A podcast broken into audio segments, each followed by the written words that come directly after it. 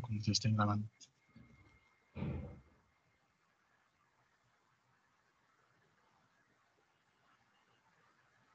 Dale con todo, Carla, por favor. Buenas tardes, bienvenidos a la materia de atención prehospitalaria en la sesión número 16, hoy 4 de noviembre del 2021.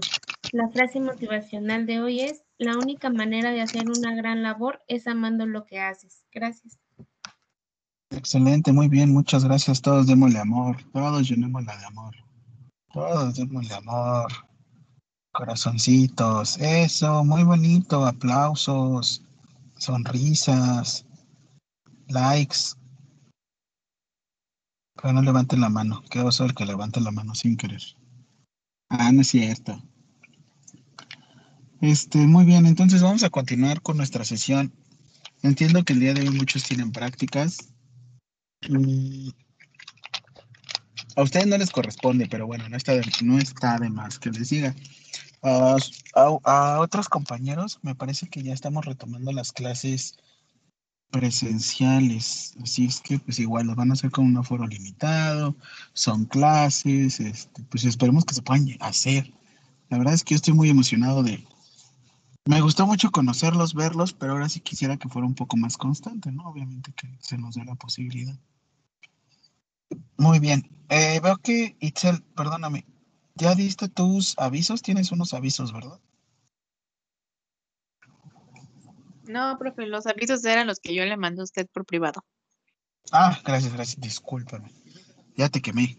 Así como de, ay, que nos cae mal Carla y no, no es cierto, Carla.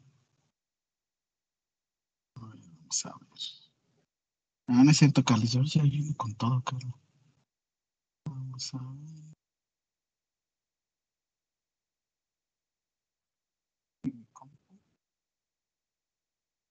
¿Quién sabe? eh? ¿Quién sabe si ya podamos regresar el próximo año a clases presenciales todos? Me encantaría. Bueno, les voy a ser sinceros. Me gustaría prácticas presenciales y clases a distancia. No sé ustedes. ¿No les gustaría ese criterio?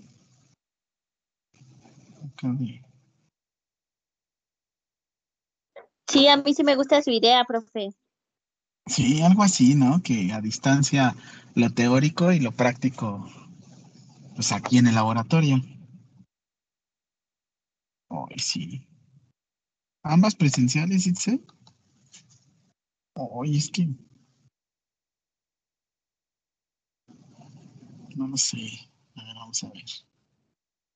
¿Qué les voy a- clases? Hicieron sus diapositivas bien bonitas, ¿verdad? ¿Cómo me trajeron la información?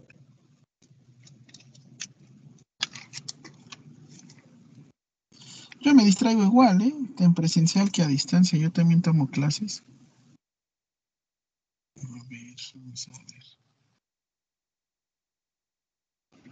Ya para el otro año será que podemos regresar, quién sabe, creo que será obligatorio. A mí me gusta tomar clases en presencial y en línea, a mí también, a mí me gustan ambas presenciales, yo también apoyo eso. O sea, ambas presenciales, Gael, o nada más. O unas. No, bueno, como dice Itzel, a mí sí me gustaría también este presenciales ambas porque yo pondría más atención igual. Es que, el que, te voy a ser sincero, como yo también soy súper disperso, el que es disperso es disperso. Pero es que ahorita, por ejemplo, tenemos una práctica. Ah, bueno, ahí sí, ahí sí, Valerie, pero si todas fueran teóricas.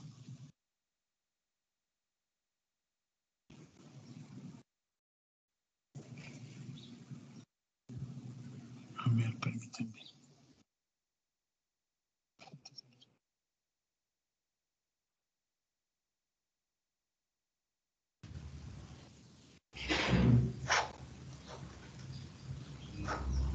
La evaluación de foros y quiz.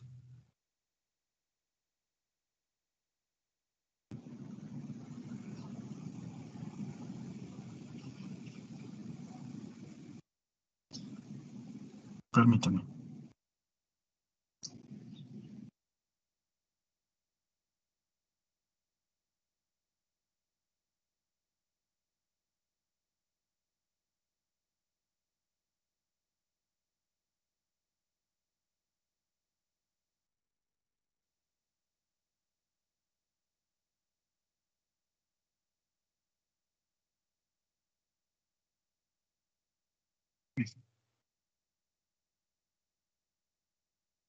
Ay, sí. Lo que pasa es que, bueno, no sé. El venir todos los días, es que estoy en la escuela. El venir todos los días, la verdad es que está ligeramente pesadito. Saben que, a ver si no se me corta, eh, permítanme.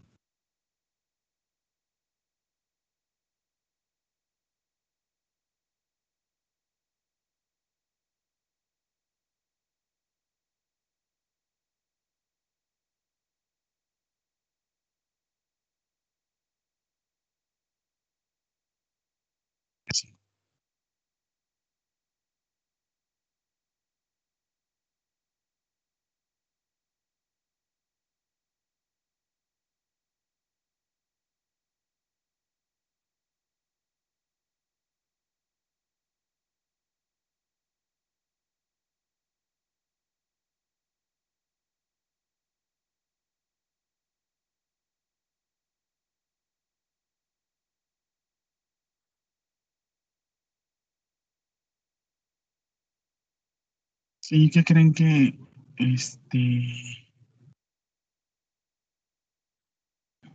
yo también estoy estudiando la maestría y la no es cierto, apenas estoy en estoy dándole un giro a mi vida para la cuestión como de dedicarme un poquito más a la cuestión legal. Y como casi todo es teórico, pues yo también, ahí sí no lo veo como tal. No me tengo que mover, con que esté en mi lugar cómodo, feliz de la vida, la armo. Pero, entonces, quiero ver cada equipo sus propuestas con base en las ocho principales fallas que encontramos en el sistema de urgencias en México. Vamos a iniciar con el equipo.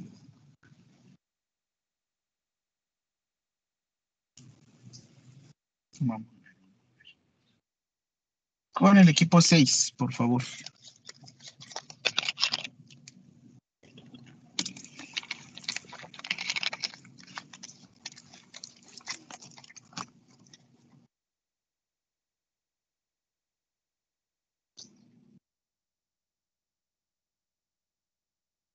Recuerden, ¿Qué equipo, profe? ¿El 6? seis, porfa. Son ustedes, ¿no? Ah, sí. Este, son estrategias, ¿verdad? Sí.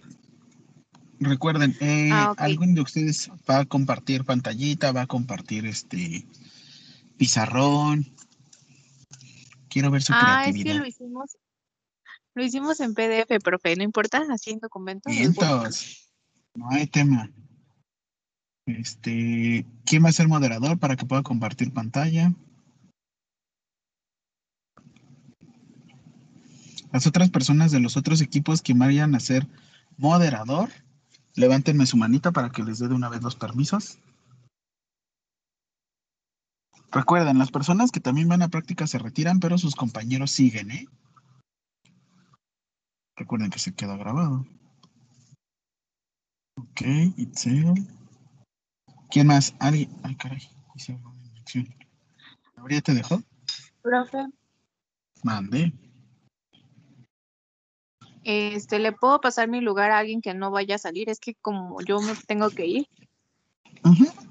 Claro, de, pre- de preferencia, mira, Itzel, de preferencia escojan a la persona que no se vaya a retirar. Por favor, para que todo el equipo esté exponiendo.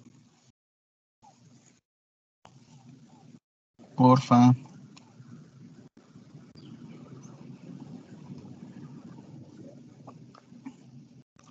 Vale, entonces yo paso cepillando, ¿vale? A ver, vamos a ver. Del equipo 6. Yasmín, Jamie, Itzel, Valerie, Norma, Betsabe. ¿Quién de aquí va a levantar la mano? Denos un momento, profe, por favor. Te doy un momento. Equipo 5, por favor. Brenda, Vanessa, Denise, Jimena, Carlos, Rodrigo.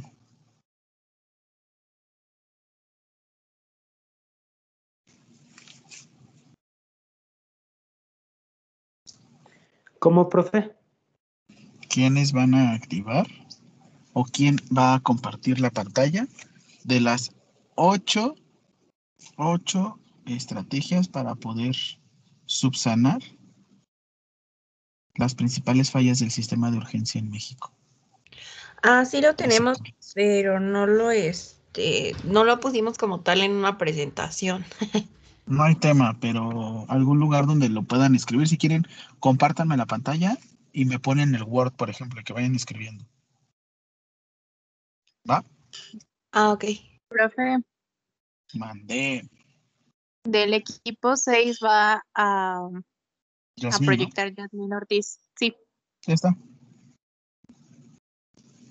¿Quién más? ¿Otros equipos? Equipo 5, Rodrigo, Carlos, Jimena, Denise, Vanessa, Brenda. ¿Quién de ahí? ¿Quieres ya ve este, compartiendo Yasmin? Yo mientras voy revisando.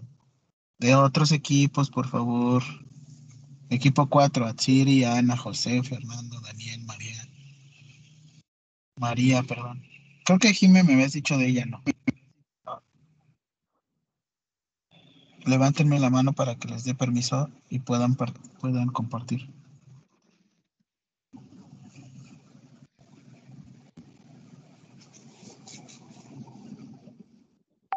Permítanme tantito, ¿eh, Yasmin?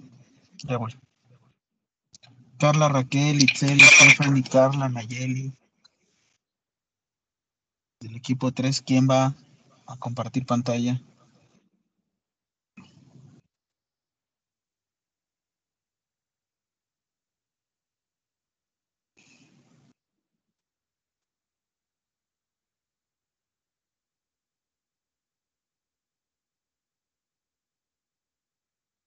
Equipo 2. Karen, Frida, Itzel. Gabriela, Josué, Alejandro. ¿Quién va a compartir pantalla? Ok, Vane, levántame la mano, por favor.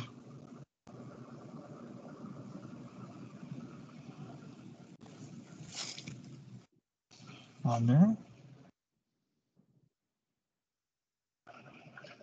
Me faltan cuatro personas. Gael, ¿qué equipo eres? Del equipo Soy del equipo 1. Vientos. Faltan tres.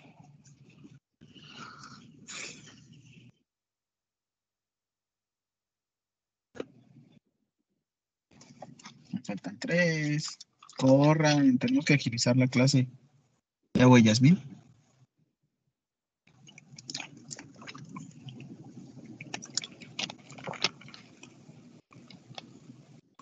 Raquel.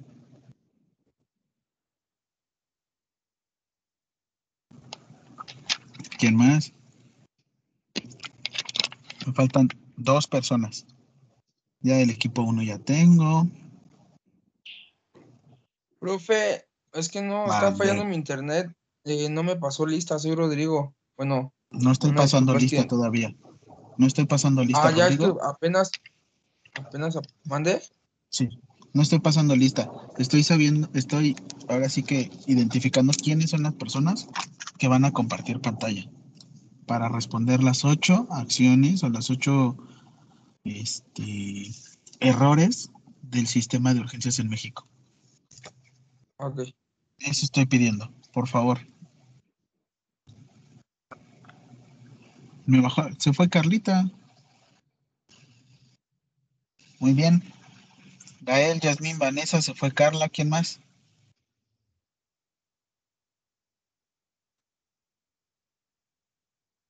Listo, Carlita, tú no te preocupes, yo estás como moderadora, nada más que me faltan dos. ¿Quién son los otros dos?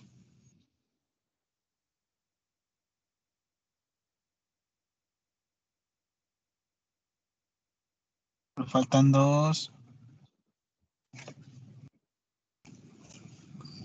Del equipo 5 ya tengo a Vanessa. Del equipo 6 ya tengo a Yasmín. Del equipo 4. Me falta el equipo 4. A Anaya, José, Fernanda, Daniel, María.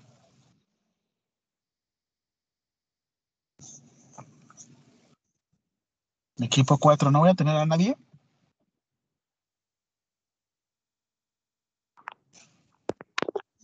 Sí, profe, este, es que estamos rápido, este, poniendo de acuerdo, ya, ya casi.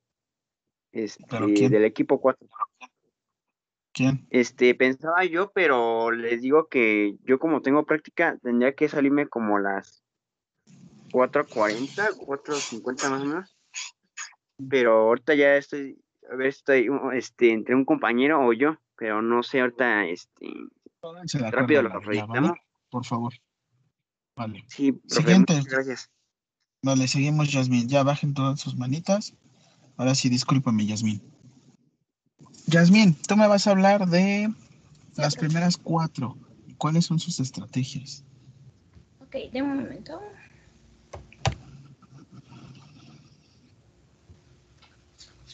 Este es el, el trabajo que se hizo.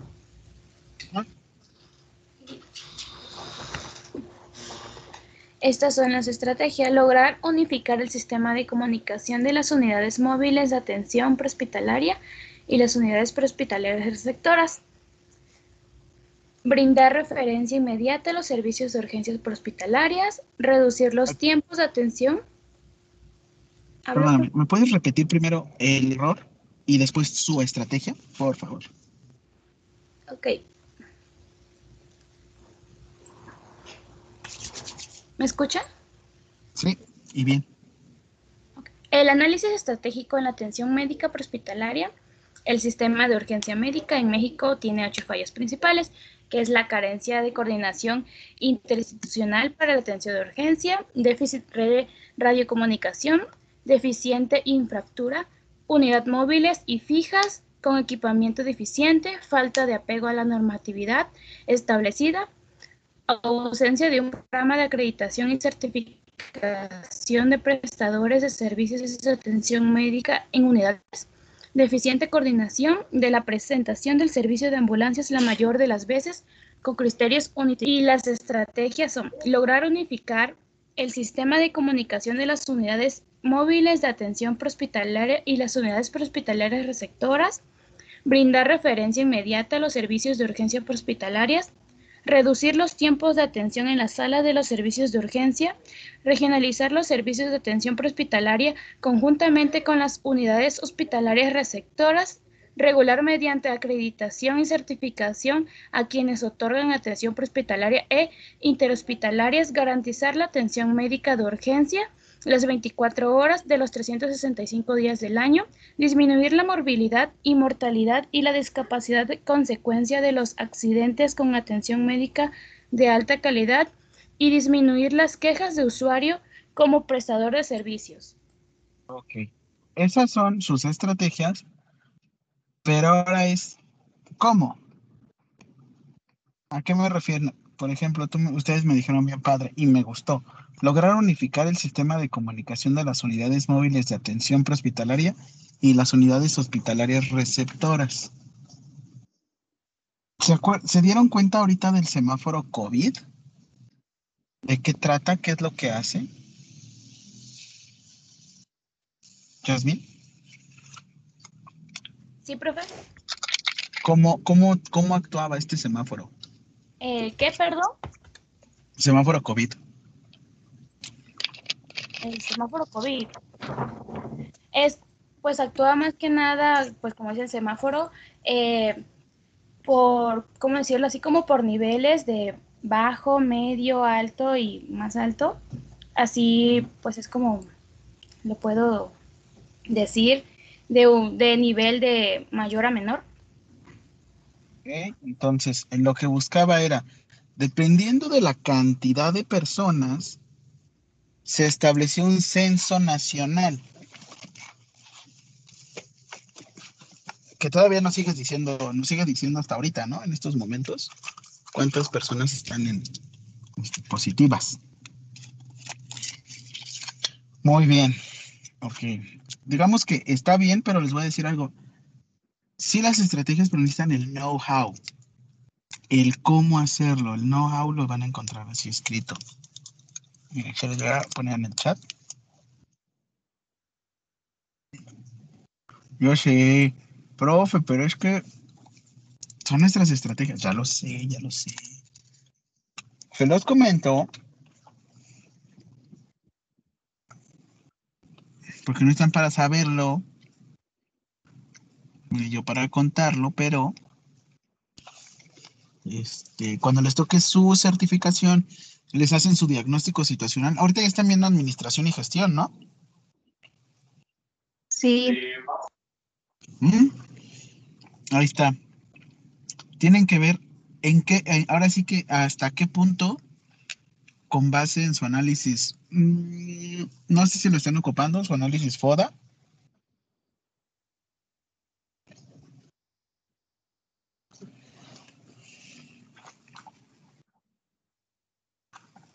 ¿Qué tanto les está asegurando? Ok.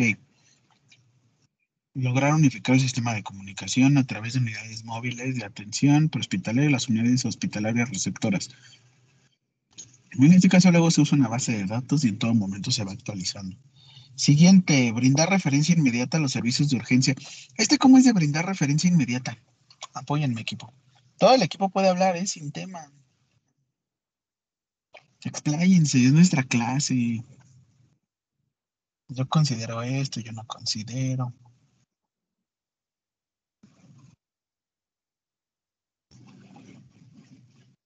Profe, bueno, yo, yo considero Sí.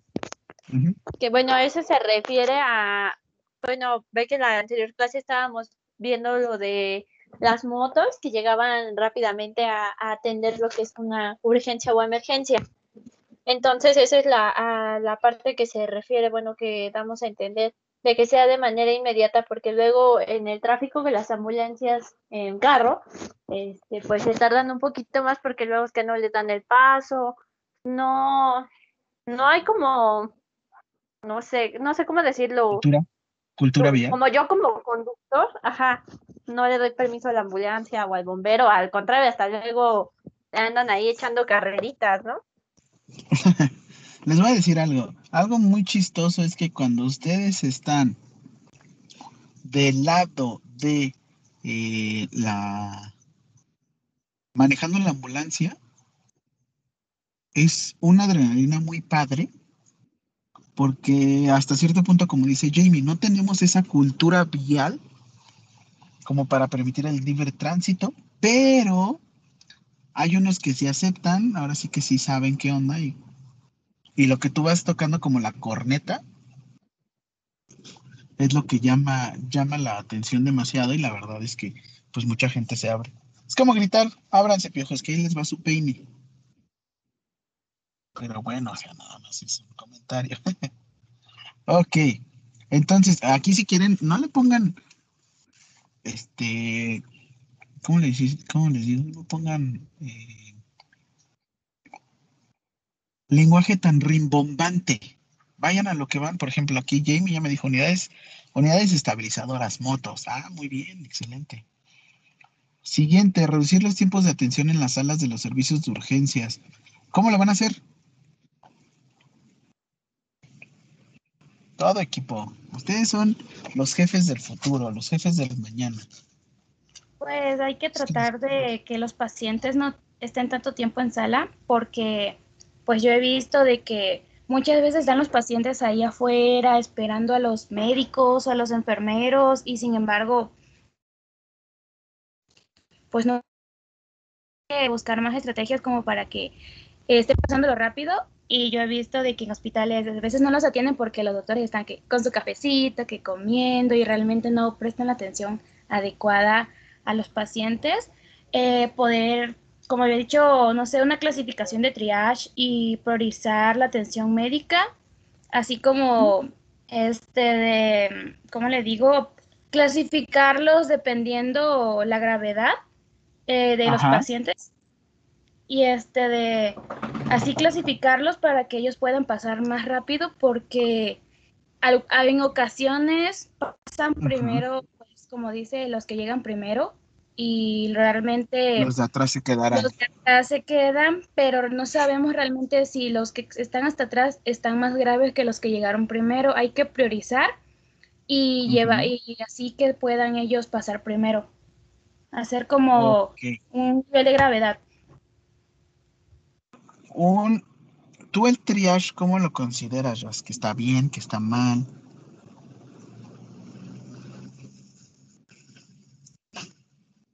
Es que también te voy a decir algo, Jas. Tal vez si mucha gente usuaria te ve así, porque a mí me ha tocado estar desde ambos lados, desde un punto en el que dicen, ah, es que el personal de, el personal médico no trabaja. Y hay otras veces que no saben como todo el, el contexto. Está bien, o sea, obviamente desde nuestra trinchera cada uno dice este tipo de cosas, ¿no? Porque que dicen, no, es que están con el café. Pues a veces es hasta lo único que pueden, que podemos comer por el mismo trabajo tan arduo que se tiene. Pero como dices, Yo lo veo bien. De hecho, Ajá. creo que el personal de salud, eh, si vemos de ese modo de que, eh, no, pues eh, los doctores están que comiendo rápido, que están ahí, pero sin embargo, no los pacientes no lo ven de esa manera. Ellos lo ven de forma muy diferente porque dicen, no, pues están ahí comiendo, porque pues yo he escuchado eso de que no, pues los doctores solo están ahí comiendo, están platicando y en vez de que estar atendiendo, pero pues sin embargo, como dice, no lo ven desde el punto de vista del lado atrás, ya que pues no saben si realmente ellos tuvieron tiempo de comer o de, o de no comer y o no saben el tiempo realmente en que tienen ellos, no es la misma situación desde nuestro punto de vista al punto de vista de un paciente. Oye, ¿sabes qué? El tiempo de atención, ¿cuánto te daría a ti una intervención de enfermería? Un cateterismo vesical, ¿cuánto tiempo te harías? Ay, no lo sé, profe. Una Dependiendo. prox, una prox, alguien de aquí que diga, yo me tardo esto, Ah. haciendo cateterismo. Digo que No menos de sé. A ver, escucho, escucho. Es su clase, estamos Yo en digo que entre unos prehospitalaria. 20 minutos, 30. Ajá. Muy bien, Jamie. 20, 30 minutos y tienes 14 Y es que pacientes. si tienes a todos, todo el material ahí, pues es más, fa- más rápido, pero eso de andarlo pidiendo y así, Más el También. vale, exacto. más el, más el este no era, el este no cabe. Y si tienes ayuda de otro personal es mucho más rápido. Ok.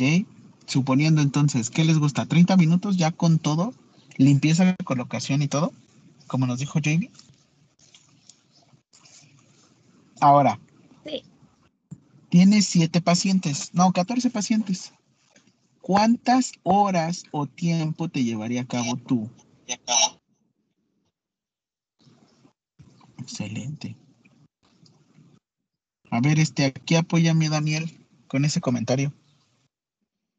Me gustó mucho, por favor, ¿lo puedes repetir? Los que pusiste en chat. Ah, es que decía que media hora, porque, Ajá. bueno, hay unos servicios o hospitales que podemos poner ciertos procedimientos, no sé, de cateterismo, venoclisis o así, y pues luego así, este, uno pide, no sé, tráigame una solución Harman o así, y dice, no, no contamos con este material. Y luego, pues eso ya quita mientos porque dicen que no cuentan con, con ese, este, esos materiales y pues uno tiene que andar consiguiendo o uno tenemos que nosotros mismos hasta desembolsar de nuestro dinero o ir a una farmacia rápida o, o así, o luego ingeniarnos cómo hacer el procedimiento, ver alternativas y en lo que pensamos, si llevamos media hora. Este, aquí en este sentido les doy un consejo. No se pongan creativos. No se pongan creativos. Sí trabajen con lo que tienen, pero intenten no ponerse creativos. ¿A qué me refiero? Eh, reportaron a, eh, no me acuerdo en qué parte del norte fue, pero reportan a un médico que, bueno, al no existir una esfera cefálica o ustedes lo van a conocer como el casco cefálico, que suena este que suena chistoso porque pues, casco cefálico pues sí no va en la Salió en cabeza. Pero bueno. ¿Qué sucedió? ¿Te acuerdas? No me acuerdo, pero sí, sí, este, igual algo implementó, no me acuerdo qué hizo, pero sí implementó algo y obviamente lo vieron mal. Lo que hizo fue el garrafón lo partió a la mitad. Un garrafón. Ajá, y le puso la otra parte como si fuera un casco cefálico. Imagínense. Lo que te dice tu ley general de salud es Los materiales que te proporciona el proveedor son aquellos materiales que debes llevar a cabo para la atención. Habrá veces que, pues ahora sí que un garrafón no está hecho para esto. ¿Y te sirve? Sí. El problema es que ya saben que todo se viraliza, ¿no? Muy bien, este, Denise. Efectivamente, esto les digo, son, son cosas que suceden en las noticias y los tomamos a mala fe. El típico, no hagas cosas que, que parezcan. No hagas cosas buenas que parezcan malas. Excelente. ¿Qué, qué pasaría si yo, si tú ves, por ejemplo, que están colocando un garrafón encima de tu, de tu familiar? ¿Qué dices? Perdón. Creo que sí nos sacaríamos de onda al ver que están colocando un garrafón. Oigan, y hasta López Dóriga dijo de que estábamos instalando plastiquitos que porque no tenían eh, infraestructura, no tenían insumos, y es el catéter. Y este Oscar dice, está potente. Perfecto, muy bien equipo. Recuerden, está bien, pero necesitamos el know-how, el cómo, el qué show. Ok, vamos con uno, dos, tres, reducir tiempos de atención, regionalizar los servicios de atención prehospitalaria conjuntamente con las unidades hospitalarias. Ah, ok, crear que cada hospital o por ejemplo que el Seguro Social tenga su atención prehospitalaria, el ISTE su atención prehospitalaria, Secretaría de Salud sí tiene su atención prehospitalaria. Porque el IMSS solo tiene de traslado. Muy buena estrategia. El IMSS no tiene para atender urgencias porque, ahí, a ver, ahí les va. El Seguro Social protege a todos aquellos trabajadores que provengan de alguna institución privada o algún, o algún patrón que pague el seguro social de sus trabajadores. ISTE es la seguridad social correspondiente a todos los trabajadores del Estado. Les pregunto, equipo 6, ¿cómo llegarías? ¿Con qué cara llegarías en lugar de preguntar, disculpa, ¿cómo se encuentra? O sea, en lugar de verificar el estado de conciencia, que revisaran sus números de seguridad social. ¿Cómo se sentirían ustedes como atendidos y como atendedores? Como receptores. A ver. Pues de por sí es difícil un poco de discriminación. Ajá. ¿Qué te dice tu artículo cuarto de el cuarto párrafo de constitucional? Todos tenemos derecho a qué? A la atención. A la salud, efectivamente, a la atención a la salud. Y la actualización del párrafo de abajo dice que actualmente ya tenemos derecho a la- al bienestar, ¿eh? Muy bien. Esa estrategia, miren, trabajenla, piénsenla, si alguna vez trabajan en algún punto. El seguro social es tan poderoso, eh, hablando como institución, es tan, tiene tantas capacidades, aparte de como una institución médica, también tiene una institución o bueno, un, aporte social. Así es que pues lo que hace es este permite mucho el desarrollo de la gente dentro de su ambiente laboral. Ahora imagínense una atención prehospitalaria por parte del Seguro Social. Estaría de pensarse muy bien, equipo 6. Esa la pusieron muy bien. Ahora sí, equipo 5. Siguientes cuatro estrategias.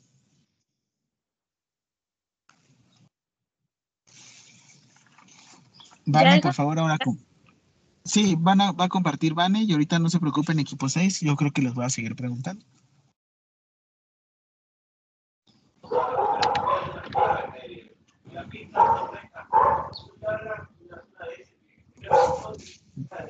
¿Qué pasa, Norma? Ah, pero ¿dónde viene compartir, profe? Perdón, error de dedo. Ah, ya vi. ¿Norma o, o Vane?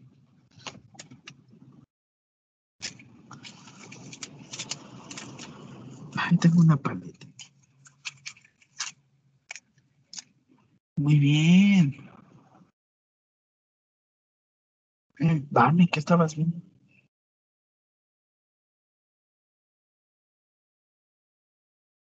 ¿Sí se ve? Sí, súper. Ok, ya hay carencias, deficiencia en red de comunicación, deficiente infraestructura, unidades móviles. Siguiente, falta de apego a la normatividad establecida.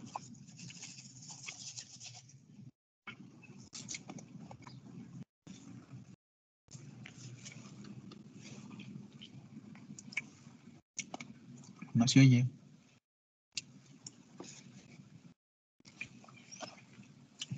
Vale, ¿qué Ok, es falta de apego a la normatividad establecida, garantiza que cada persona encargada de la atención de urgencia conozca las normativas, sea un requisito para poder ejercer o brindar la atención de urgencia.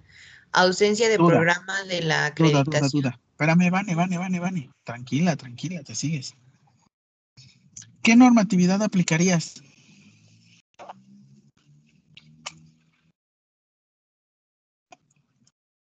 ¿Cómo? Ajá. ¿Qué normatividad les dirías? Está ahí, está ahí, está ahí. está.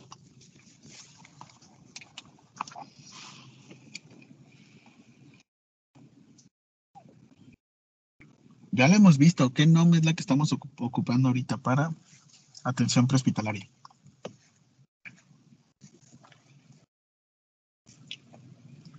¿Qué norma oficial ocupa, eh, mexicana? Pues, pues la que estamos ocupando es la 034. Ok. Más arriba. ¿Qué más, Denise? ¿Qué más estamos ocupando?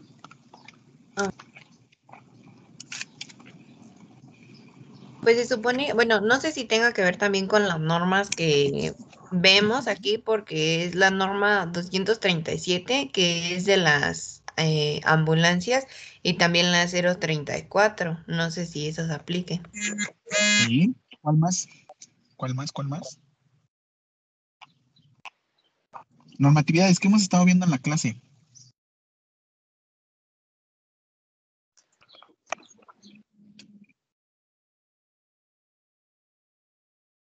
Pues la constitución, que todo mundo se puede dedicar a lo que...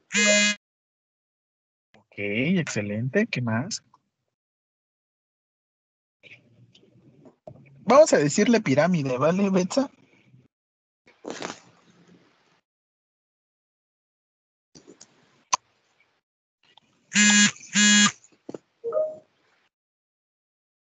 ¿Qué más? ¿Qué más? Díganme, díganme. Los quiero activos, normatividades, ya hemos visto varias. Nada más hablo como merolico.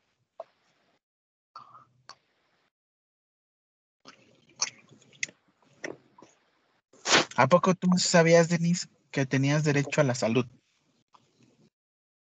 Pues sí, por la constitución, ¿no? Y también puedo ejercer y dedicarme lo que yo quiera según la constitución. Y prepararte. Y, y prepararme también, sí. ¿Ves? Tienes un montón ahí de cosas. ¿Qué más? Podría ser la norma 027. ¿Qué habla de? La que regula los servicios de salud. SSA 3, ¿no? Sí, SSA 3. Excelente, muy bien. ¿Qué más? 045, NOM 045 SSA 2.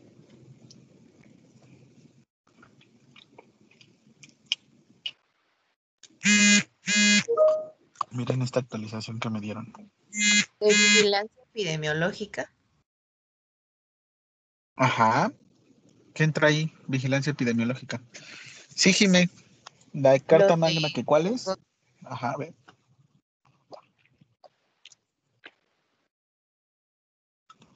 Perdóname, Vani.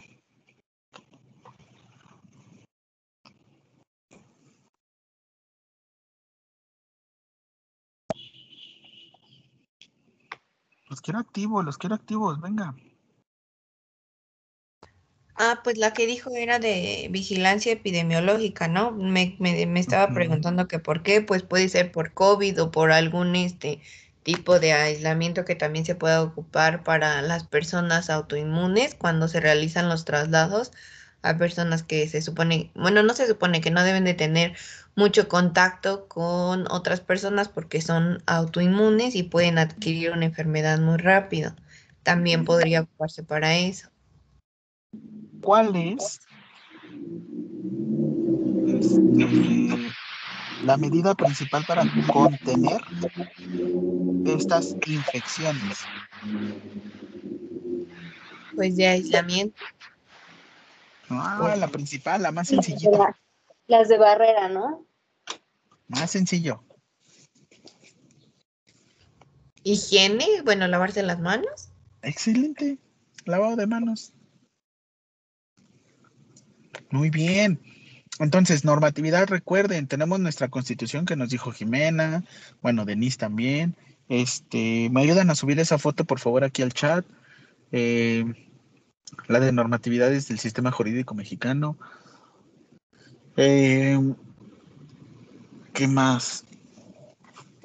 Ley General de Salud, Reglamento de Insumos para la Salud, este, normas oficiales mexicanas, decretos.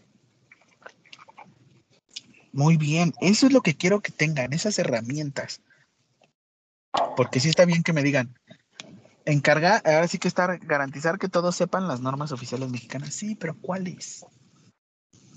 Excelente. Esto es para que vayan mejorando sus trabajos. Ah, sí, es un trabajo para entregar. Se los voy a pedir en una semana. Siguiente, por favor.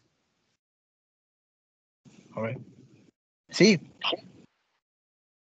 Ausencia Siguiente de equipo. programa. ¿Eh? Ah, Siguiente, perdón. ¿siguiente equipo o siguiente? Siguiente. Ok. Ausencia de programa de acreditación y certificación de prestadores de servicios de atención médica en las unidades móviles. Creación de programas para poder instruir, ay, perdón, instruir al personal y conozcan qué es lo más correcto al momento de tener que acudir por medio de unidades móviles. Es que sí hay, Vani. Lo que no hay es difusión. O el precio. ¿Cuánto creen que salga un BLS?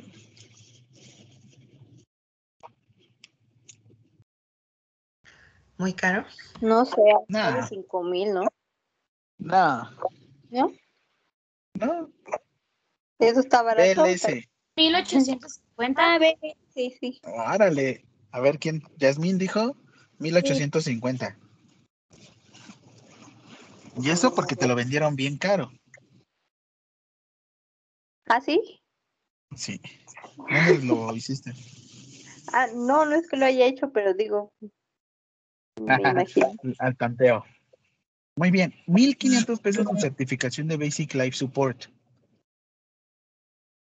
¿Cada cuánto lo tienes que hacer, Denise? Cada dos años mencionó. Excelente, cada dos años. Ahora, precio de pa- PALS. PALS o PALS. No, ni idea. ¿Mm? Mm, como tres mil, cuatro mil pesos. Un poquito más. Si tienen el internet, búsquenlo. Me parece que está ahorita en 5 mil pesos, pero si ahorita es... Excelente, ya. Pero si meten ahorita, este, lo que se busca es, como dices, convenios. Convenios. Te pueden colocar aquí convenios con instituciones para que no pagues la totalidad, porque eso es de su bolsillo, ¿eh? O sea, todavía que que ganan relativamente poco tienen que pagar de su bolsillo esas capacitaciones. Un favor, todos los que se van a retirar, colóquenme, bueno, no, tres minutos, rápido, pónganme su apellido paterno, materno y nombre. Ya, todos, todos, todos, todos, todos, para tomar asistencia. Ah. Hola, Norma.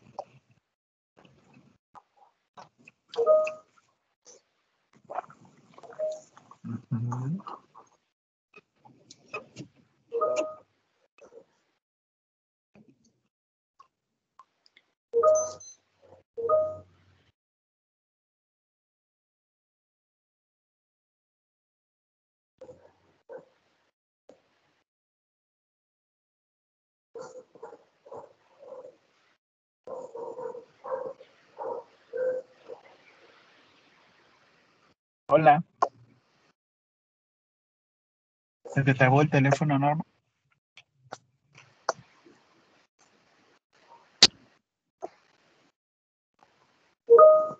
¿A quién le dice, profe? ¿A mí?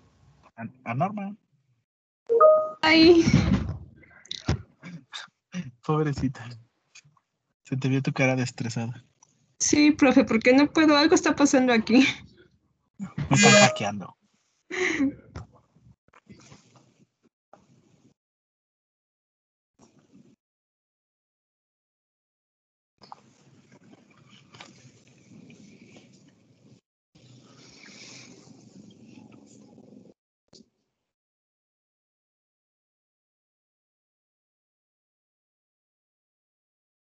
¿Faltan más?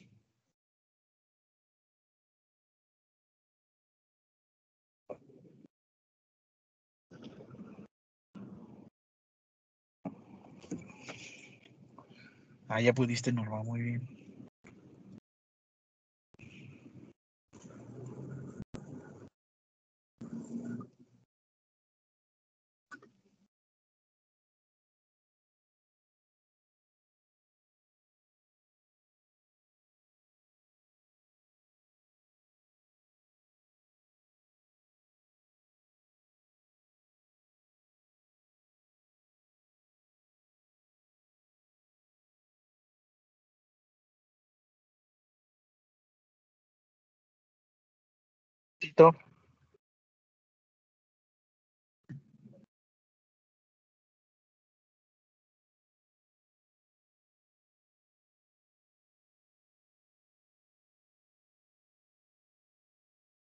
¿Listos? ¿Todos? Perfecto, Vane, seguimos.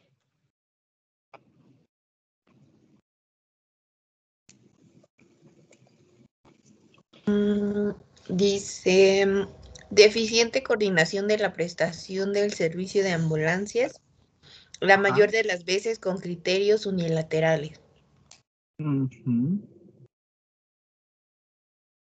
¿Qué, qué di a entender ahí, Vani?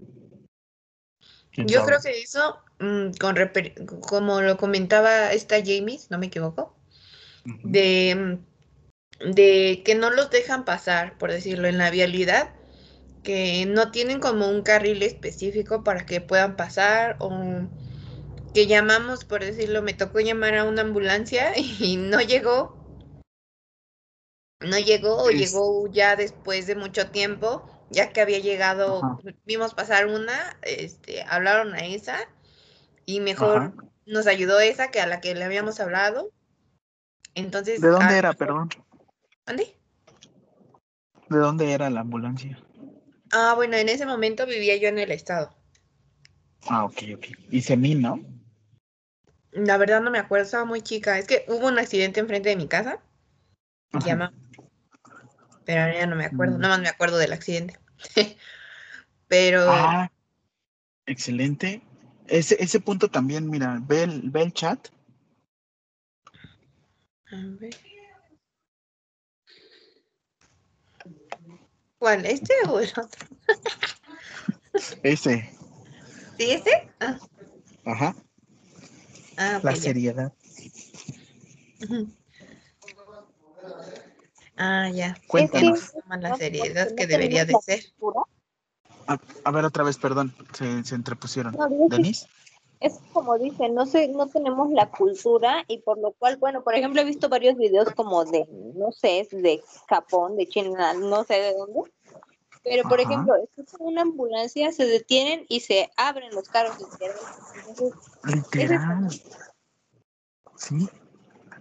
El darle la importancia a lo que está sucediendo, ¿no, Denis? Ajá, sí, como dice Mena, es, es darle la importancia y obviamente se va subsanando, yo creo que uno con otro, ¿no? Excelente. Muy bien. Excelente, muy bien, equipo. Muy bien, Vane. Y la última, por favor. Carencia de recursos humanos, materiales y equipo, perdón, y equipo biométrico adecuado para atender al accidentado. Destinar una Ok. cantidad de recursos para poder garantizar el material y equipo más óptimo para el momento de un accidente. Es como lo que mencionaba del garrafón, ¿no? Que a veces, bueno, me tocó estar en prácticas, en urgencias, llega mucha gente, muchos pacientes, y no había material y nos regañaban si ocupábamos más de una torunda. Y te lo daban para todo el turno, así como de, pues, si la tiraste es tu problema y ya no te vamos a dar más porque no hay suficiente material. Y era un hospital con especialidades, bueno, ya de segundo nivel.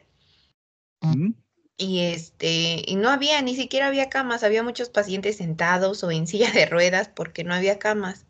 Y hay más de un paciente en un pequeño espacio y recursos humanos, como a veces, bueno, me ha tocado que estamos en práctica, una enfermera atiende ocho pacientes y con el poco material que le dan, pues ya tiene que atenderlos. Y si no hay, pues en algunas ocasiones me tocó ver y escuchar que les solicitaban a los pacientes, ¿sabes qué? No hay, perdón, a los familiares, no hay tal material, lo necesita.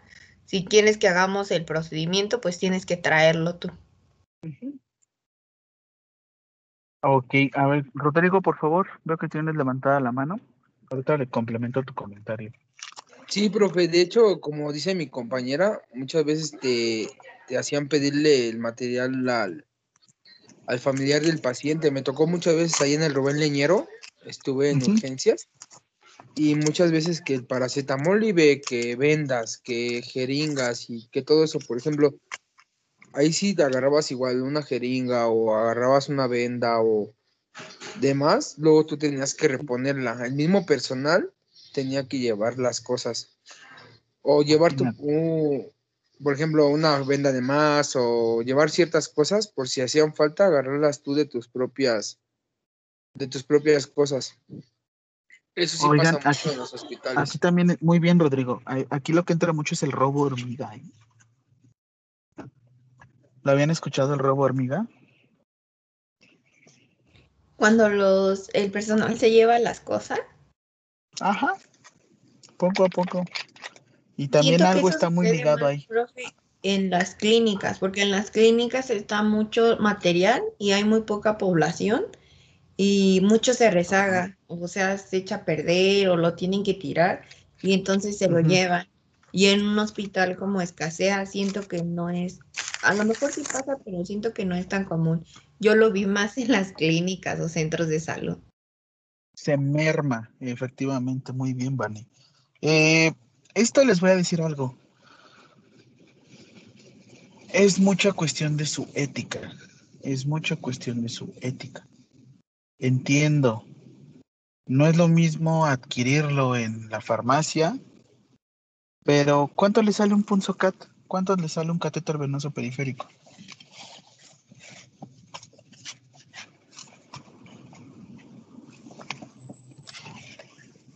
¿Cuánto le sale? No es regaño, es nada más conciencia. Lo que quiero es como que tengan esa conciencia. ¿15 pesos? ¿14 pesos? Sí, pues es algo que a lo mejor sí podemos Como pagar. 17, 18, ¿no, profe? Ah, perdón, ajá, como 17, 18 pesos, dependiendo de la marca. Muy bien, Denise. Tú dices que es algo que creo que sí está solventable, ¿no? Ajá. A mí me tocó ver cómo sacaban soluciones del hospital donde estuve. Estuve en el Hospital General Ajusco Medio trabajando de técnico de la paroscopía. Yo tenía, apenas estaba en octavo semestre de la carrera.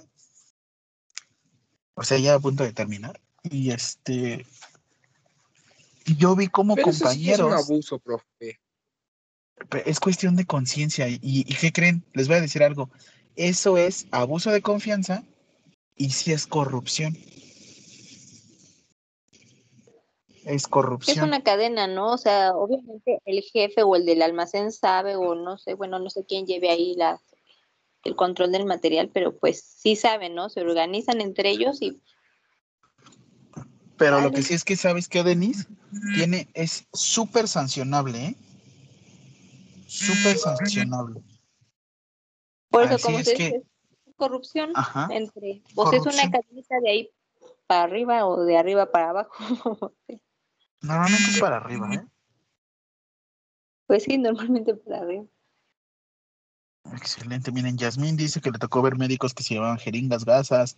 Jimena, que además estaban jugando con la vida de la persona. Y pues bueno, que también los enfermeros nos llevamos mucho las soluciones. Por eso les digo,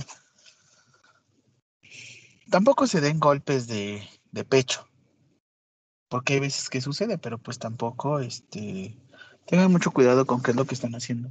Me dolería en la vida tener que estar trabajando a horas extra porque a alguno de mis alumnos le pasó una situación así de salud. Profe, Mandé. a mí me, bueno, yo conozco a dos personas y son trabajadoras del ISTE. Ajá. Y, bueno, yo me contaba con ellas, ¿no? Y veía cómo sacaban el material, y, bueno, medicamentos y todo eso, y los vendían en clínicas particulares, por así decirlo. ¡Guárale! Entonces, pero estaban como que estas personas muy pegadas con los del sindicato de ese hospital. Entonces, sí, supongo que todavía están ¿A haciendo la? ¿Y ahorita ya están sancionadas? No, siguen laborando, Qué miedo. pero pues ya la verdad, o sea, bueno, perdí contacto, ¿no? Ya no, ya no seguí la, la amistad con ellos, pero sí llegué a ver cómo iban a revender el, el medicamento. Ahí tengan mucho cuidado, este, Ana Nayeli. Ten mucho cuidado porque ahí sí es tanto peca el que mata a la vaca, como el que le agarra la pata, como el que sabía que los iban a matar. Sí, profe. Ah, efectivamente dice Denise. Los sindicatos son otra mafia del mismo. Yo solo Perdón. estaba mi servicio y sí veía cómo los enfermeros llevaban medicamentos y pues como solo daba servicio andaba deambulando por todos lados y incluso me tocó ver que los enfermeros llevaban afuera de los pacientes y veía que los pacientes le pasaban algo. Supongo que les vendían los medicamentos y sueros porque entregaban cosas en una bolsa. Órale. ¿Y saben qué es lo que tenemos de cultura el mexicano ahí? Si lo hacemos en una bolsa o enfrente de todos, o todos nos coludimos, pensamos que está bien hecho. Ojo, es delito el que roba el pan para darle de comer a su familia, como el que roba por el simple hecho de tener más. Es delito. Excelente. Pues bueno, estas fueron estrategias. Quiero ver cada uno en sus trabajos por equipos, cuáles son las estrategias que, que tienen y qué es lo que nos está afectando, pues eh, directamente o, bueno, proporcionalmente a nuestro sistema de urgencias. Excelente. Ahora sí, equipo 4, equipo 4. NOM 237. ¿En dónde fue este, Uriel?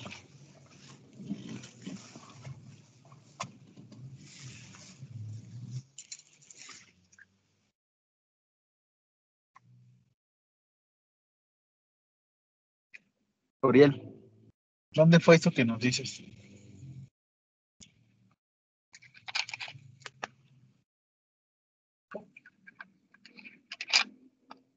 Ah, eso fue en la, en la 21, profe. Ah, yo pensé que más lejos o en algún otro planeta. No, hasta la enfermera que atendió a mi papá, hasta le dio pena, porque fue así como de, no manches, no hay material, no hay nada. Qué feo, ¿no? Pues sí, porque tuvo que pagar y pues ya no lo atendieron ahí. No, está, digo, está, está feito. Por favor, tengan mucho cuidado, hay mucha red de corrupción. Este, tomar material sin que les pertenezca es corrupción, vender el material es corrupción, eh, abogar para que ustedes tengan más... Una cosa es que los contraten a ustedes por ser buenos por fuera del hospital y otra cosa es que por dentro les estén dando la famosa hazme la buena. Tengan mucho cuidado, por favor, en serio. Cambiemos esta sociedad. Ese cambio nos corresponde a nosotros pasito a pasito, ¿vale? Siguiente, por favor, equipo 4. Doci- l- NOM 237 y por qué se vincula con la NOM 034. Voy, profe, ya lo voy a proyectar, permítame un tantito.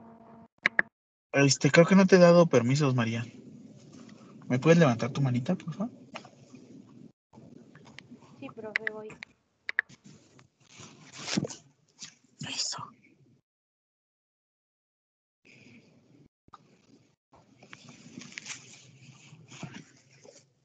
Sí, tampoco soy de dense golpes de pecho y cada vez que entran a su turno, este, como si fuera oro mo- molido, pasen por la báscula. No, también.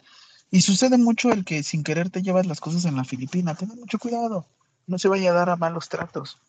Y ojo, también tengan mucho cuidado. Está la cuestión del narcotráfico. Está el narcomenudeo y después el narcotráfico.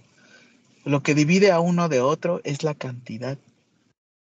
Les cuento rapidísimo en lo que esta María nos comparte su pantalla. Este se les hizo muy fácil en el norte, como no había fentanilo, comprarlo a través de Mercado Libre. El problema es que al ser un medicamento controlado necesitas tu licencia sanitaria y estar dado de alta ante el seguro social, ante, ante el SAT y necesitas este necesitas N requisitos, un aviso de funcionamiento, ser casi casi una clínica o una farmacia. eh, bueno, con tal de que se le hizo tan fácil pedirlo de Mercado Libre, le llegó y así lo empezó a distribuir, era residente de anestesia. Y se le hizo tan fácil seguir haciendo esto, sobre todo tal vez si lo hacían con fines, vamos a decir, pedagógicos. El problema fue que, pues bueno, la persona en vez de, de, de meterla al bote, o bueno, de, de detenerla y decirle, mira, ¿sabes qué? No lo puedes hacer por esto, esto. Simplemente se le dijo, eso es narcotráfico. Y vámonos, estaba estudiando su residencia y ahorita está en la cárcel. Porque es una frase muy fea y les va a doler en la vida. El desconocimiento de la ley o el desconocimiento de la normatividad no te exime, o sea, no te permite quebrantarla, no te exime de su seguimiento. O sea, el no conocerla no quiere decir que no la debas de seguir. Al contrario, creo que cuando la conoces es cuando menos miedo le tienes.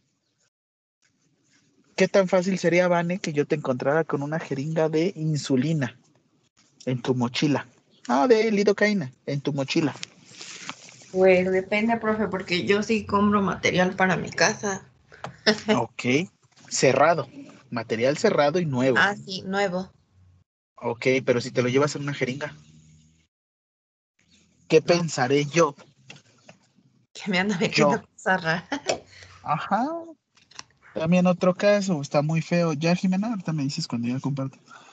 Instituto Nacional de Pediatría, veo una compañera, no es cierto, perdón que haya dicho el instituto. Ya no les digo, después les digo el caso. Se los cambio después. Perdón, la regué.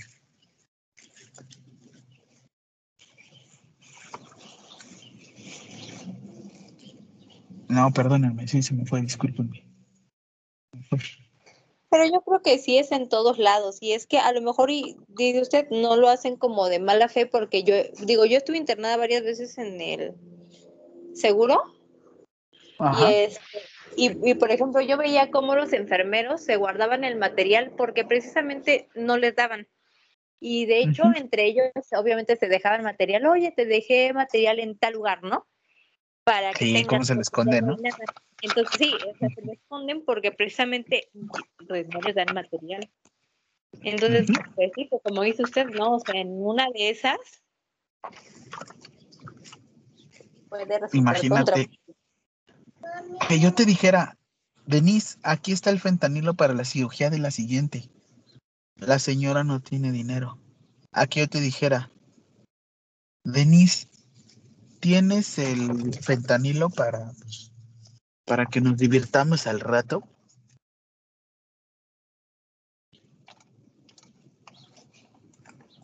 Sí, sí es diferente, ¿no? Pero ¿Cómo sabes que sí lo voy a ocupar para la cirugía? Sí, ¿no? No, hagan cosas buenas que parezcan malas. Ah, me toca manejo de cuerpo con ustedes. Que tengo una, unas disposiciones porque tengo un amigo que trabaja en, en seguros y me dio la otra vez acá unos movimientos y les voy a hablar acerca de sanciones. A ver cuánto tiempo nos vamos a la cárcel. ¿Listo, Jimé?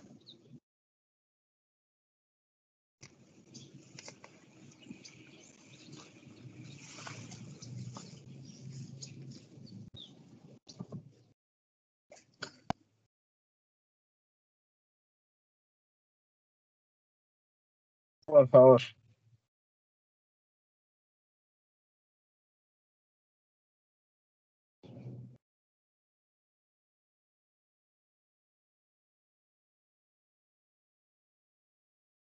Claro que sí. Listo, profe, ya puede ver mi pantalla, ¿verdad? Sí, sí, sí, ya se ve. De hecho, eh, voy a contestar esto, Gael. Lo digo, este, Uriel, ya voy, ya voy. Lo que quiero es darles esta cultura de la legalidad. Quiero esta cultura de la legalidad para que ustedes también puedan ejercer y centrarse a otros, e- en otros ambientes. Por ejemplo, que ustedes a- ustedes sean responsables sanitarios, que ustedes sean jefes, directores generales. Esa es mi tirada en enfermería. ¿De qué me sirve que sean operativos toda la vida? ¿De qué me sirve que sean operativos toda la vida? Lo que yo quiero es decir, esa Jimena, la que está en la cárcel, es la que se robó. No, no es cierto, Jimena. Es broma. Pero a lo que me refiero son tiradas grandes. Esta Jimena es la nueva directora general de enfermería corporativa del- de Fundación Teletón. Y me quitó el trabajo, ¿por qué? Porque tenía mucho poncho. Eso es lo que quiero. Claro que sí, yo lo que hago es pues, apoyarlos. Por favor, ahora sí, discúlpame, Jimé. Léeme de qué hablamos con este proyecto. Leo ahí donde está lo de norma oficial mexicana, profe, de la norma, Sí, ajá, lo de considerando, por favor.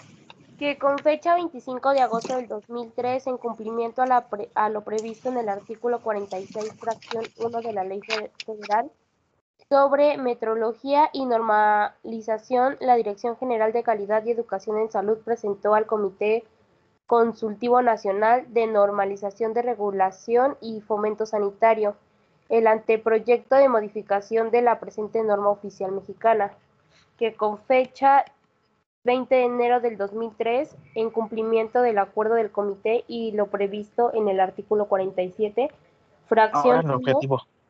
Objetivo, por favor, objetivo. regular la utilización de las instalaciones y servicios de los establecimientos para la atención médica del Sistema Nacional de Salud, considerados como campos clínicos para coadyuvar en la formación de alumnos en ciclos clínicos e internado de pregrado de la licenciatura en medicina. Ok, entonces, Jimena, ¿qué me entendiste? ¿Por qué, la, ¿Por qué está la NOM 237 y por qué existe la NOM 034?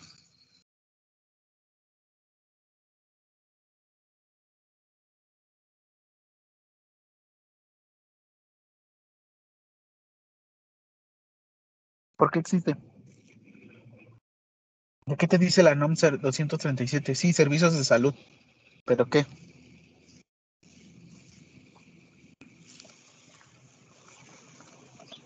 De las urgencias médicas, ¿no, profesor? Recuerda, una cosa es cuando ya estés en el hospital trabajando o ya estás en el hospital atendiendo a la gente.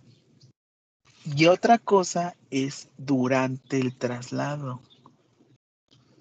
Les doy un ejemplo. Eh, Oscar, tú eres el director general del Unitec. Y tú como licenciado en enfermería, por tu formación, sabes qué onda con la atención prehospitalaria. Como director general, ¿qué pasa si se lesiona uno de tus alumnos? ¿Es tu responsabilidad, sí o no? Pues si está dentro del aula, pues sí es mi responsabilidad. Y vamos a decir, ¿y qué crees? Traía una pistola. Uf, ¿Es pues tu responsabilidad? Sí, también. Porque, pues, si yo soy el director general, también tengo mi, mi personal de seguridad. Tu pistola. No, pues está el servicio de seguridad y pues no está haciendo bien su trabajo y pues eso está haciendo que pues, ingrese personas así. Va, te pongo un ejemplo. Ahora, ese mismo alumno, es tu alumno, ese mismo alumno se hiere afuera de las instalaciones y tú lo metes.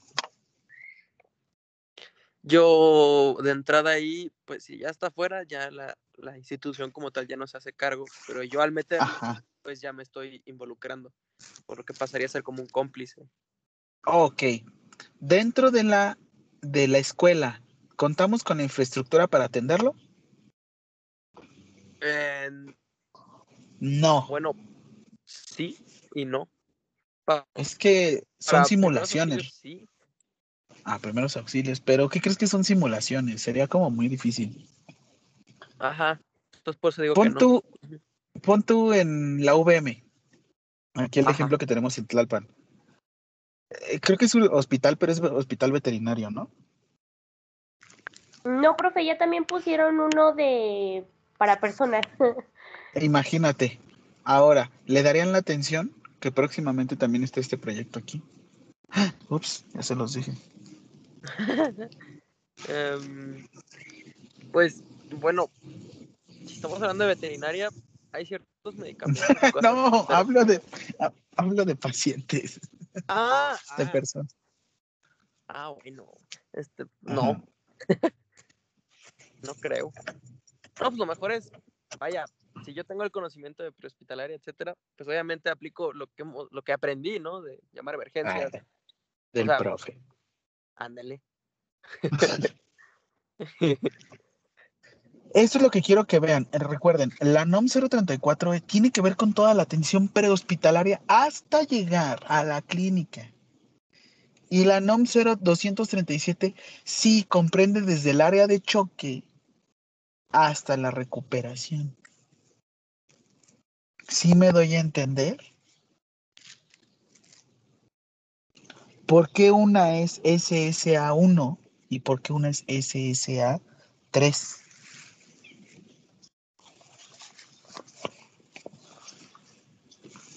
Porque COFEPRIS te regula como clínica de salud. De hecho, a ver, les voy a poner. Les enseñé el aviso de funcionamiento de mi ambulancia, bueno, la que era de mi anterior, de mi anterior ambulancia. Recuérdenme.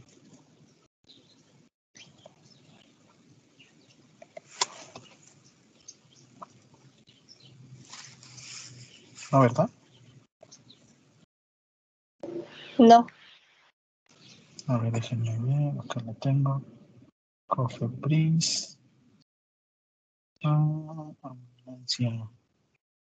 Voy a compartir rapidísimo la pantalla, Jimmy. Este, y ahorita seguimos ahora sí. ¿Qué es lo que debe de llevar eh, equipo 2? ¿Qué otra parte del trabajo viene? Perdón, recuérdenme.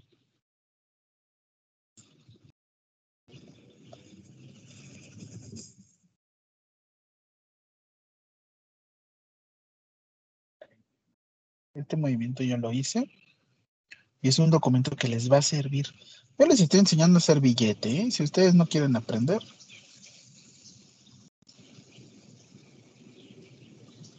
Lo que yo quiero es que mis alumnos vayan más allá.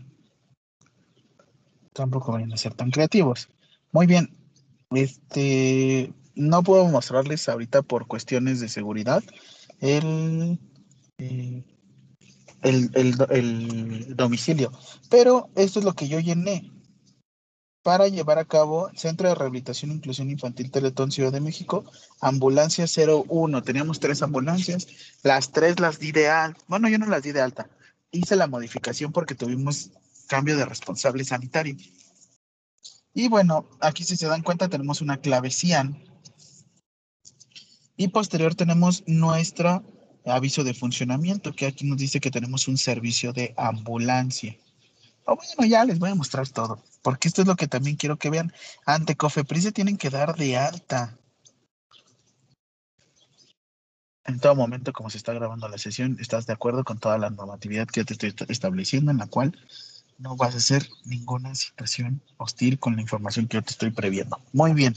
Entonces, lo que vemos aquí es que a Cofepris nos proporciona un número de ingreso, un formato, y aquí tenemos un aviso de funcionamiento o baja o aviso de funcionamiento y o responsable sanitario del establecimiento de servicio de salud. Y aquí estaba mi anterior director general. Aquí estamos hablando de nuestro aviso de funcionamiento de la ambulancia. Déjenme la bajo un poquito más. Porque, ¿se acuerdan del Centro Regulador de Urgencias Médicas? Nos dice de qué horario a qué horario vamos a trabajar. Según la ambulancia, nada más se podía trabajar de lunes a viernes de 7 de la mañana a 3 de la tarde. Profesor, ¿y qué pasaba si estaba fuera de estos horarios? Yo estaba superando el permiso que me había proporcionado Cofepris. ¿Es ilegal? Sí es ilegal. Pero ojo, no es tan sancionable, así es que... Es decir, depende, hay uno de la sanción, no sanción y todo esto. Pero en la bueno, será muy complicado que lleguen a ver este tipo de avisos de funcionamiento. Tuve la oportunidad de pues, llevar a cabo todos estos trámites y la verdad es que es muy interesante y puedes cobrar tú por dar de alta tus, eh, tus clínicas, ambulancias, farmacias. Es de suma importancia que también sepan esto. Muy bien, siguiente, ahora sí.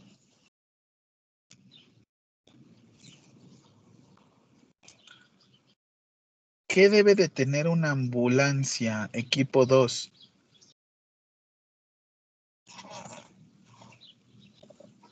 Profe, nos faltó, somos el 3. Ah, equipo 3, perdón, equipo 3, Carla. Perdóname. Voy, pues, profe, espérame tantito, es que se trabó mi compu. Ok.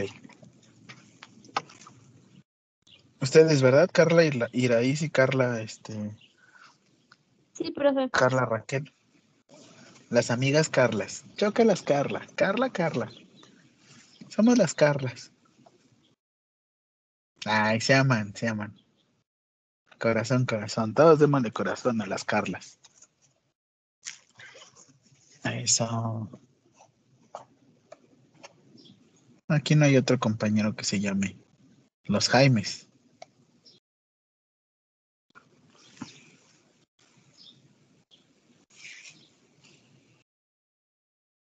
Yo solito me doy amor, miren. Corazón.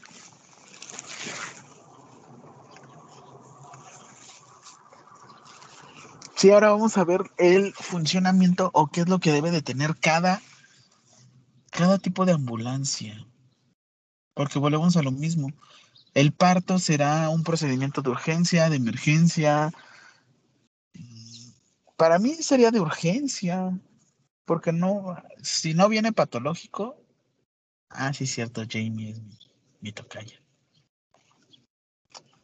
¿A poco sí llega Jamie? A tu práctica.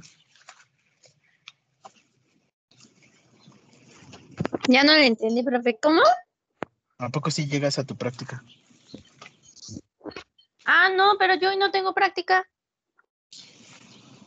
Ah, ¿no venías a práctica? No. Ay, yo no. Hasta el.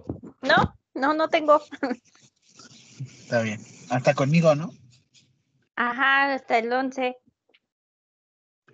Justo en una semana. Car Perfecto. Carlas, Voy, voy, voy, voy, voy. Es que mi internet está bien lento. ay, dile entonces a Carla Iraí si tan amigas migas son. Voy. A ver, si no, espérame.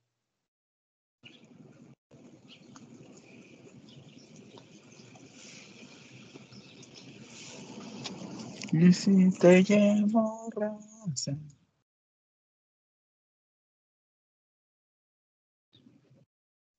Como quieres se me van a marchitar.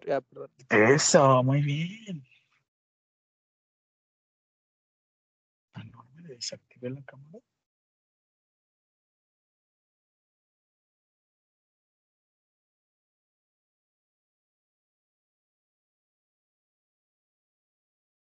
Las Carlas ya pueden compartir cualquiera de las dos.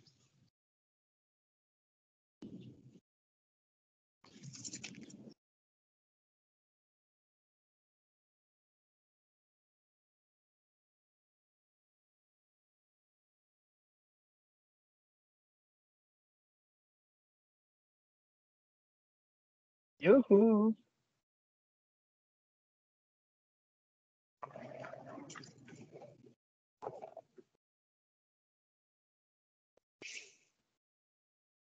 Oh, caray.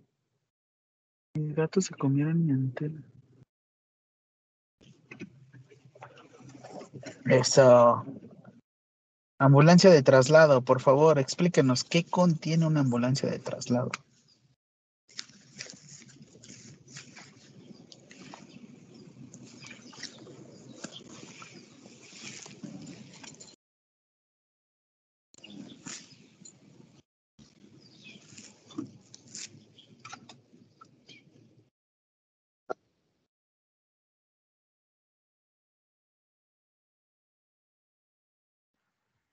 ¿Ya me escuchas? F5.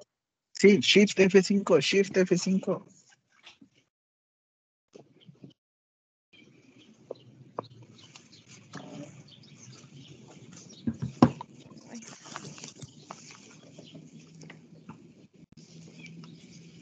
No, ah, sí, sí, sí, sí, dale, dale, aceptar.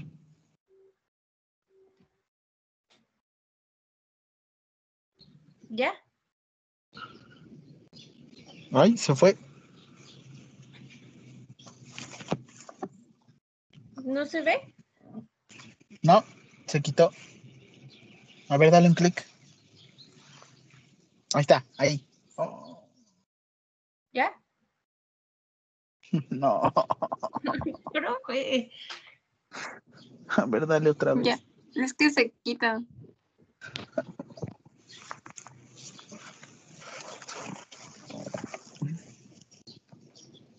Ahí. Ahí, así ya, así dala. Bueno, ¿qué dispositivos tra- trae una ambulancia de traslado?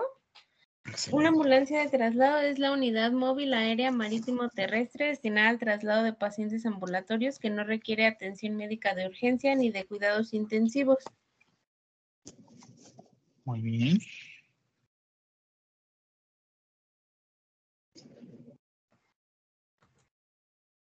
Va a tener este, bueno, nosotros vimos que se va a hacer una parte lateral y otra interior. En la parte lateral va a tener material de escar- escarcelación que, mm, bueno, y grupos de dispositivos y herramientas utilizadas en la extracción de víctimas que se encuentran atrapadas dentro de un vehículo. Eh, El material de escarcelación es el grupo de dispositivos y herramientas, lo que se va a utilizar para sacar a alguien que, por ejemplo, está, tuvo un accidente en un carro y quedó atrapado y esas cosas. Palanca, palanca y martillo romper- rompecristales y cizalla. Herramientas que facilitan la extracción de la víctima atrapada en el vehículo a causa de un accidente. Va a haber un juego de collarines. Este, este puede ser uno o varios de distintos tamaños que se utilizan individualmente o en conjunto con el chaleco de e- extricación para inmovilizar la zona de la cabeza y evitar agravar posibles lesiones en esta zona. Va a tener una botella de oxígeno para personas con insuficiencia respiratoria. Estas botellas se van a encontrar comunicadas con la zona sanitaria a través de una ventana. Va a haber un extintor que va a ser utilizado en el caso de que hubiese algún incendio en algún vehículo. Un chaleco de extricación es el que se va a utilizar junto con los collarines. Este chaleco es un dispositivo que se utiliza para la extracción de la víctima que se encuentra atrapada dentro de un vehículo. Está diseñado de tal manera que impide la movilización del paciente, evitando agravar posibles lesiones por fractura de la zona espinal, cabeza y cuello. Perfecto. En la parte Mm. interior va a tener un Ajá. respirador automático que va a permitir mantener una ventilación asistida de forma automática para los pacientes que estén inconscientes o que no puedan respirar. Un Ese respirador automático, ¿cómo se le conoce también? como ventilador. Sí, excelente. Un collarín cervical utilizado para mantener estable e inmóvil el cuello en caso de que de posibles lesiones. De esta manera se va a evitar que el paciente realice movimientos bruscos que puedan agravar su lesión. Un vaso humidificador de O2, equipo utilizado para permitir que el oxígeno tenga el porcentaje de humedad adecuado, evitando daños en la mucosa bronquial del paciente. El vaso humidificador, perdón, vaso humidificador no es borboteador. Ya saben que profesionalmente, ¿cómo se le dice, Carla? borboteador, No, vaso humidificador. humidi... Eso, muy bien.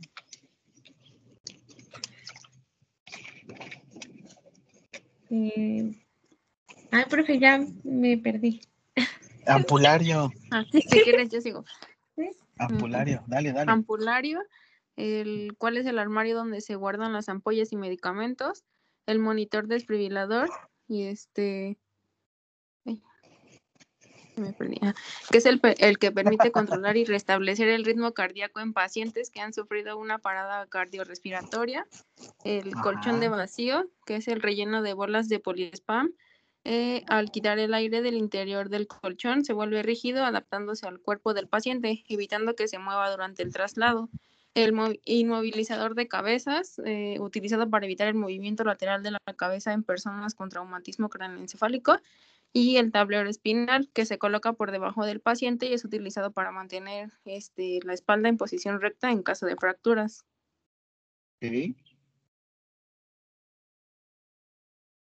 Y listo, profe. Esto es todo lo que tiene que ver con la ambulancia de traslado. Vean las diferencias, ¿eh? Eh, les falta ahorita también la ambulancia de urgencias básicas, ¿eh? Recuerden. Perfecto. Equipo, ahora sí, ya fue el equipo 3. Equipo 2, por favor.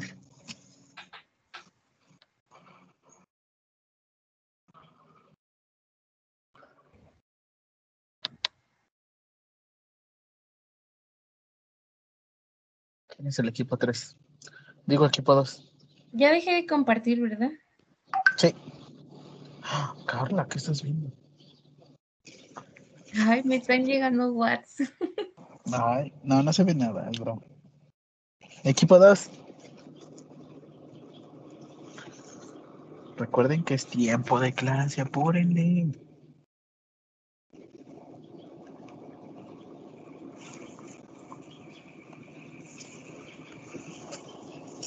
Equipo 2, ¿nadie? No se la considero. Equipo 1.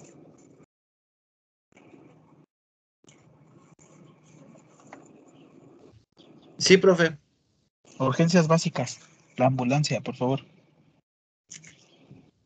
Ok, ah, déjeme compartir, espérame tantito.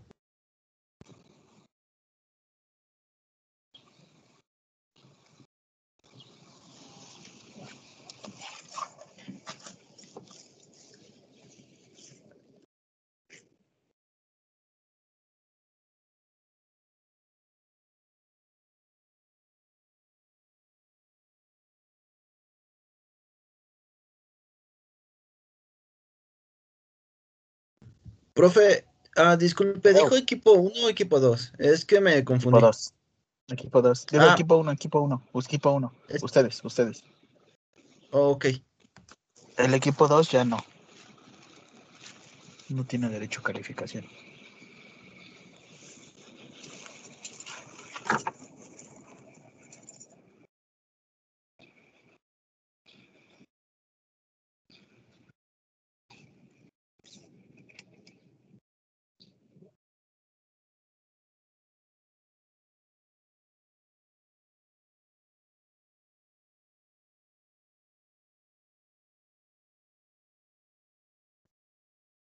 Profe, ¿ya se Sí ve? se ve.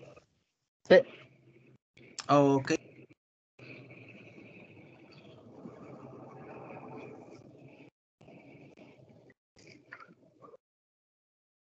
¿Cuál ambulancia dijo, profe? Disculpe. Urgencias básicas. O, o seguía urgencias, no, urgencias básicas, ¿no? Iba después de traslado. Ahí, antes, antes. Ahí. Ambulancia básica, ok. La ambulancia básica o transporte asistencial básico, entre paréntesis TAP, es una unidad de intervención con equipo específico de respuesta primordial para el traslado del paciente, bien sea para el transporte primario desde el sitio que ocurre un evento hasta un centro asistencial o secundario entre centros asistenciales desde el centro asistencial hasta el hogar del paciente. La ambulancia básica está tripulada por profesionales en el área de atención prehospitalaria, específica, específicamente un conductor con curso de primeros auxilios y un auxiliar de enfermería técnico o tecnólogo de atención prehospitalaria. El servicio de TAP se recomienda cuando el paciente se encuentra estable debido a una condición física patológica y requiere ser trasladado en ambulancia, bien sea para recibir tratamiento asistencial o en un centro asistencial. Acudir a una cita médica, realizarse estudios o exámenes médicos para trasladarse entre instituciones hospitalarias. Bueno, yo tengo entendido de que este podría ser un traslado como tal. Por ejemplo, si, una, si en un hospital no cuentan con los medios o el material suficiente, lo trasladan a otra institución.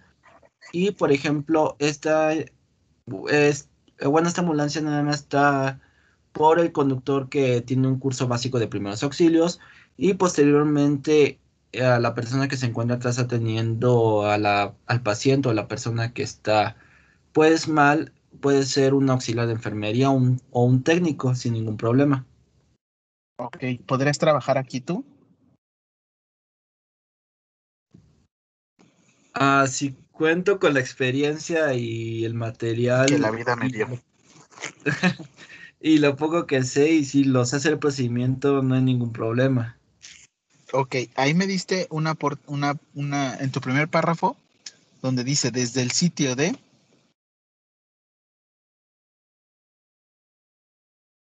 el transporte, bien sea para el transporte primario, desde el sitio de ocurrencia del evento hasta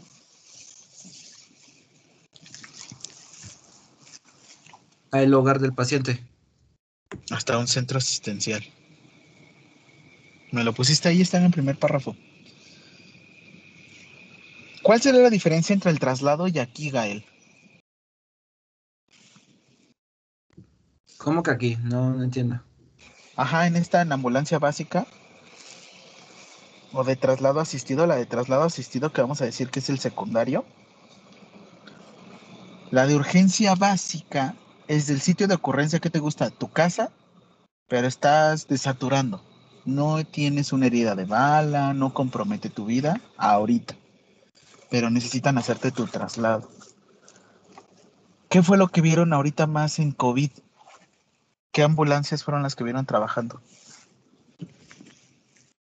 Ah, de traslado, pero como tal, bueno, es que lo que pasa es que tengo entendido al momento de, pues, que mi equipo y yo checamos, este, lo de la ambulancia, es que digamos que eran seis o cinco, pero ya estipularon otras que serían nada más área COVID. De hecho, ya le pusieron como tal otro material, no sé, si gusta la puedo poner. Todavía no, todavía no. No, no, no. Este, pues bueno, esto es ahorita urgencias básicas y traslado. Y es lo que vamos a ver de la siguiente categoría. Pero ¿qué creen? Me tengo que retirar, perdónenme. Es que como tengo igual práctica. Así es que perdónenme. Vamos a terminar con esto. Seguimos con el equipo. Busquen igual. Levántenme la mano desde cuando vamos llegando para que agilicemos todo esto, ¿vale? Listo. Pueden huir. Cuídense mucho. Continuamos la siguiente clase.